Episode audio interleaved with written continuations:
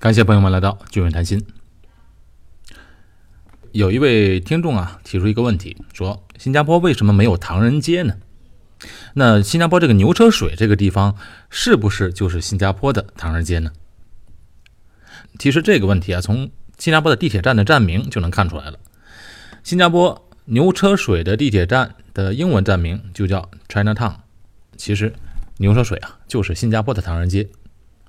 但是这个唐人街又和其他国家的唐人街不一样，哎，不论在美国纽约、旧金山、洛杉矶、芝加哥，或者是日本的东京，啊，英国伦敦或者泰国曼谷，都能找到唐人街。可是，在这些国家呢，华人是少数民族，哎，比如在美国，你华人肯定是少数民族，哎，不光是华人。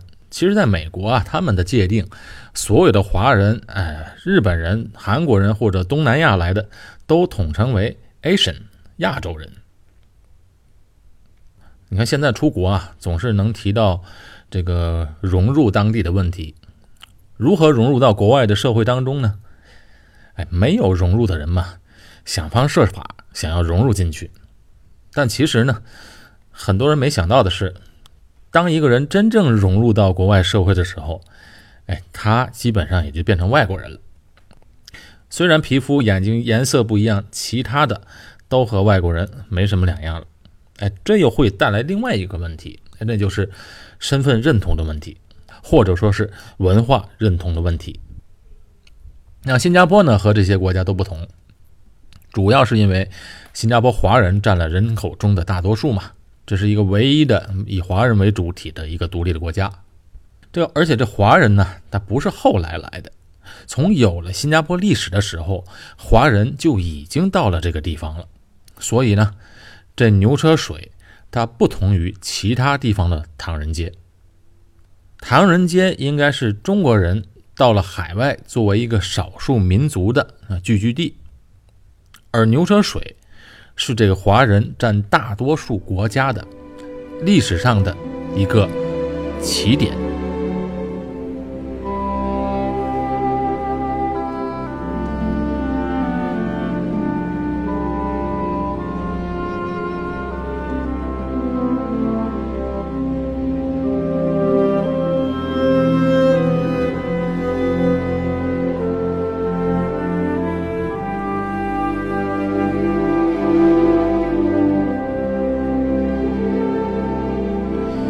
一八一九年，来佛士在新加坡开府。哎，一八一九年这个年头啊，今年是二零一九年，正好是新加坡这个地方的两百周年。一八一九年，来佛士来到新加坡。那在一八三零年，华人就成为新加坡最大的社群了。大约在一八六七年，那新加坡的华人的人口就占总人口的百分之六十五了。那这个比例呢，和现在就差不多。现在的华人占总人口的比例为百分之七十。当时来到新加坡的中国人主要是四个方言群体：闽南人、潮州人、广东人和客家人。其中以闽南人最多，闽南人啊就掌控着商贸活动。那潮州人相比来讲是这些闽南人的最大的竞争对手。那时候来的中国的移民和后来出生的人就永久的定居下来了。不过呢，大多数的移民呢都希望奋斗几年，赚够钱就返回故乡。为此，他们勤奋工作，生活简朴，定期呢就把这个积蓄啊寄回给中国的家人。大多数的新移民都是冲着新加坡这个贸易中心才来到这里。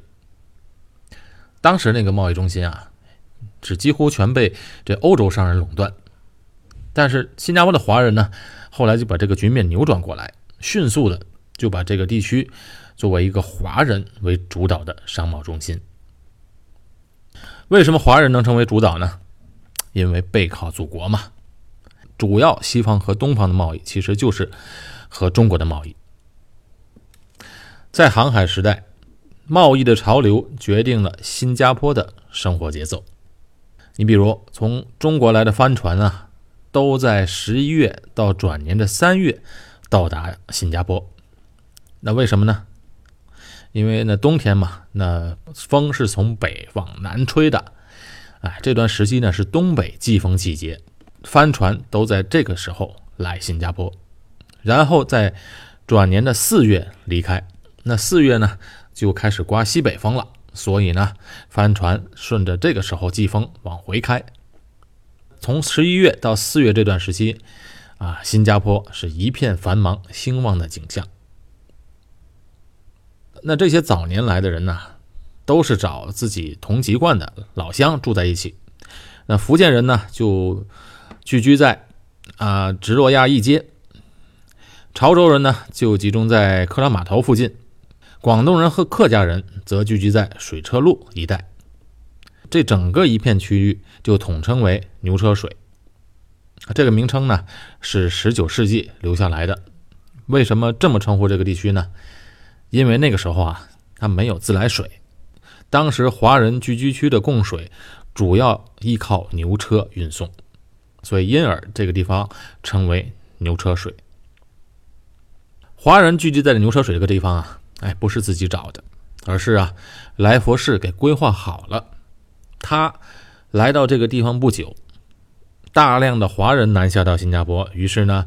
来佛士就把牛车水这个区域划为华人聚居区，当然，他还给印度人啊划了聚居区，也就是现在的小印度。阿拉伯人、马来人也都各自划分区域。那华人聚居区呢，是这个贸易最繁华的地段。牛车水啊，坐落在新加坡河的南岸。从地图上看啊，那新加坡是很短的一条河，哎，但是它的作用非常大。这个新加坡河啊，你从地图上看，它的形状像个鲤鱼肚子，所以有人就讲这个地方风水好。当然，这条河呢，给新加坡带来了很多的好处，因为在这条河旁边呢，建立了很多的仓库。当满载货船的大船到来时啊，这大船进不了这个河，所以它就停在海上的锚地。这时候呢，这些货物呢，这主要靠这些驳船。也就是那些小的驳船，这块呃，开到这些轮船旁边，把这个货卸到驳船上，然后用这些驳船把货物拉到新加坡河岸边的货仓。当年就是靠着这些小驳船，慢慢的一船一船的把新加坡的贸易做了起来。但有这个船运呢，自然离不开这个苦力。你想啊，那时候没有机器，主要就是靠人。把这些货物从大船上背上小船，然后从小船背到仓库。不光是苦力，那大街上的拉车夫啊，还有新加坡那时的种植园的员工，以及各行各业艰苦环境中忙碌的人们，大多数都是华人。当然，那时候有人过得苦，有人过得富裕，这个什么时候都会有不同阶层的。那富裕的土生华人呢？对当时的英国的殖民地政府，那是非常的感恩戴德，甚至有歌功颂德的一面。这一点呢，大家或许比较陌生。你从新加坡的国家图书馆的收藏品中啊，哎，就有这么一个东西，有一本啊用丝绸和沉香木制成的，并可以折成书的这一个宋词，而且文字以中英对照的金粉书写的，背面呢是一幅。鸟瞰直落亚裔市区的美丽图景，仔细一看啊，就好像那个《清明上河图》一般。那时候富裕的土生华人和这些来到新加坡把生意做起来的华人们，对英国女王是歌功颂德的。你看那些中国词儿啊，就好像颂赞皇上一样，但是呢，只是这个皇上呢是英国女王。其实啊，老一辈的人呢，对牛车水这个地方啊，很少称为牛车水，一般呢就叫大坡，新加坡的坡，大坡。我记得以前碰到一些人，他还总习惯叫大坡、小坡，但现在呢，很少有人这么称呼了。这大坡呢，就指的是新加坡南岸的牛车水地带。当然了，富裕的阶层自然对统治者呢歌功颂德，但是牛车水这一带大量的还是贫苦的阶层。我们举几个例子，当时呢有这么一群人，他们呢叫红头巾。你看，既然戴着红头巾呢，哎，这些呢都是女性。这些戴着红头巾的从国内来到新加坡的，哎，大多数的人呢，还都是三水县籍贯的华侨妇女。这些妇女干什么呢？干的是啊建筑工的工作。你看，这么苦的工作，这些女性们自己干。早年他们从唐山带过来，说到唐山啊，不是唐山大地震的唐山。一般南洋的人都管中国叫唐山，所以新加坡有个电视剧叫《唐山唐山到南洋》，不是唐山市到南洋，而是从中国到南洋。李小龙早期的一个电影叫《唐山大兄》嘛，这个唐山呢指的也是中国，所以他们早年从唐山带过来，哎，一般带一个陶瓷枕头，一张自己缝的被。身着呢自己缝的蓝碎花衣、黑裤子，脚上穿的是什么呢？脚上穿的都是旧轮胎做的凉鞋。这几样东西都是红头巾们的标配，构成了他们的一个鲜明的形象。这些头巾干什么用呢？哎，它很特别，它是啊一块比较硬的红布，哎，就是僵硬了的红布折成的一个方帽。它戴着这红头巾呢，既可以遮阳挡雨。又可以防止粉尘，就是把这个头发弄脏了。其实，在早年的珠江三角洲的这些华侨妇女啊，也有戴头巾的习惯。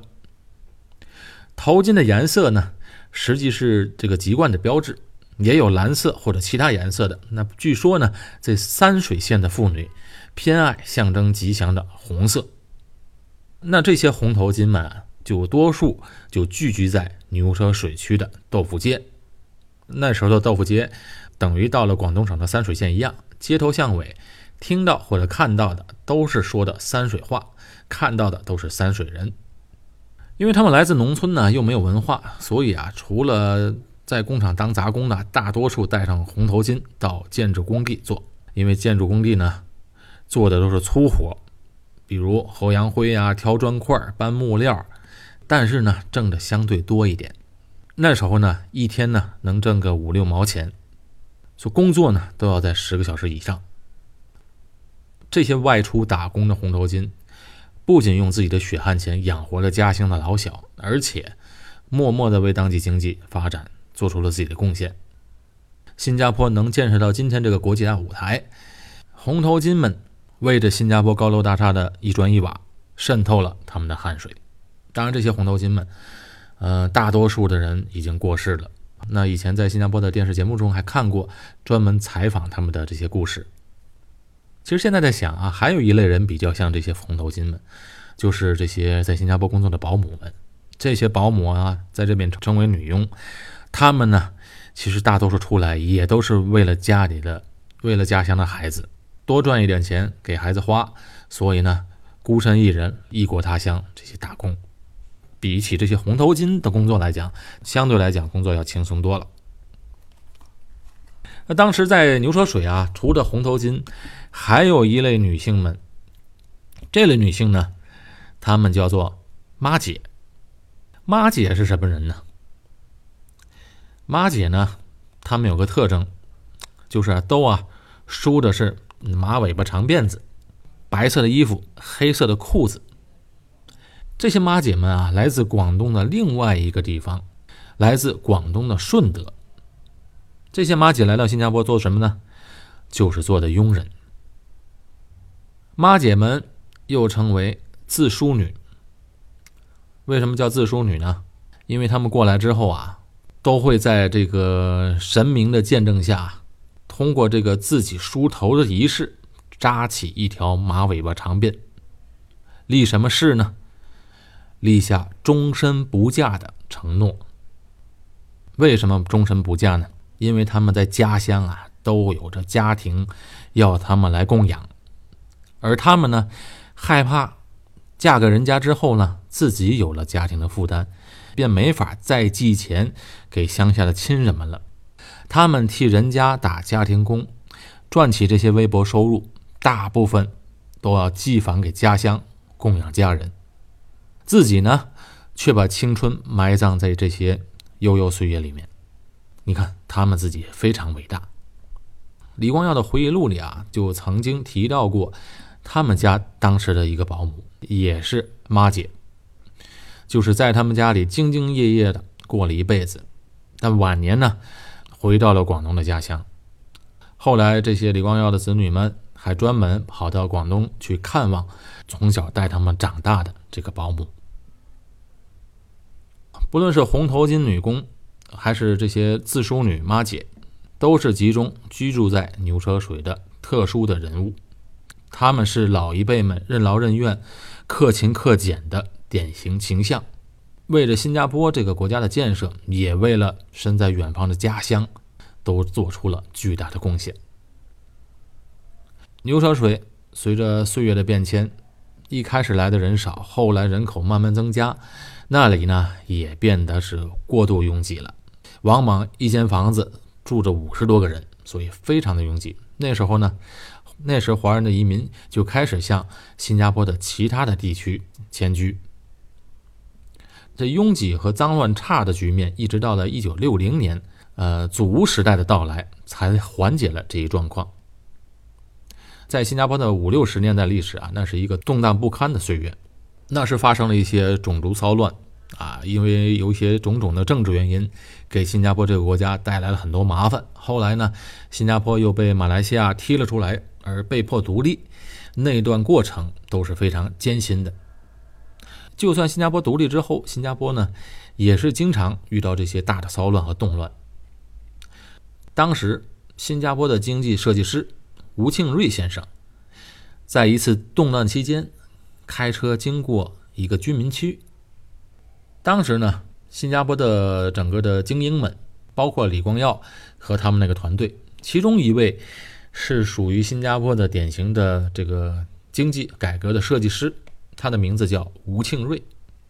他呢就有这么一小段的插曲，在一次动乱期间，他就开着车经过了一个社区，那他看到了一个景象，有一个居民就是费了好大的力气，把自己这个心爱的摩托车往二层楼上搬。你想那个时候的摩托车多重啊，而且那时候楼梯也窄呀，要把这么重的摩托车往二楼搬，哎，那是得费多大的劲儿。这个情景呢，就给吴庆瑞留下了深刻的印象。他就想，这一辆摩托车啊，对于普通人来讲，都要想方设法的把它保护好。那如果这个摩托车换作是一个房子呢，那对一个人来讲，他会更加珍惜，自然他也就不会对这些动乱感兴趣了。正所谓有恒产者有恒心，这普通老百姓们，你给他能够长期占有的财产，他们就能够安下心，不闹事儿，踏踏实实的过小日子。这人如果是朝不保夕，只图眼前利益，他自然就不会想将来。于是，这新加坡。建国之后，就定了一个政策。这个政策呢，叫“居者有其屋”。这个政策是新加坡开创的，很独特的政策，在全世界现在没有任何一个国家能够模仿。在新加坡，人人都有自己的房子，你买不起，政府想办法让你买得起。所以，新加坡呢，就一步一步让自己的人民。从保护自己的财产开始，到保护自己的家园，进而才能提到保卫自己的国家。那从那时以后呢，新加坡也再也没发生过什么动乱，社会治安非常好，风气也好，人们的心态比较平和。这些成就都是和当初制定的这个政策有很大的关系。牛车水这个地方呢？面积不大，新加坡人的祖祖辈辈们从中国踏入到新加坡时，都在这个地方留下过自己的脚印。好，今天给大家谈了牛车水这个地方，那节目到这里就结束了。我是高俊伟，在新加坡，我们下期节目再见。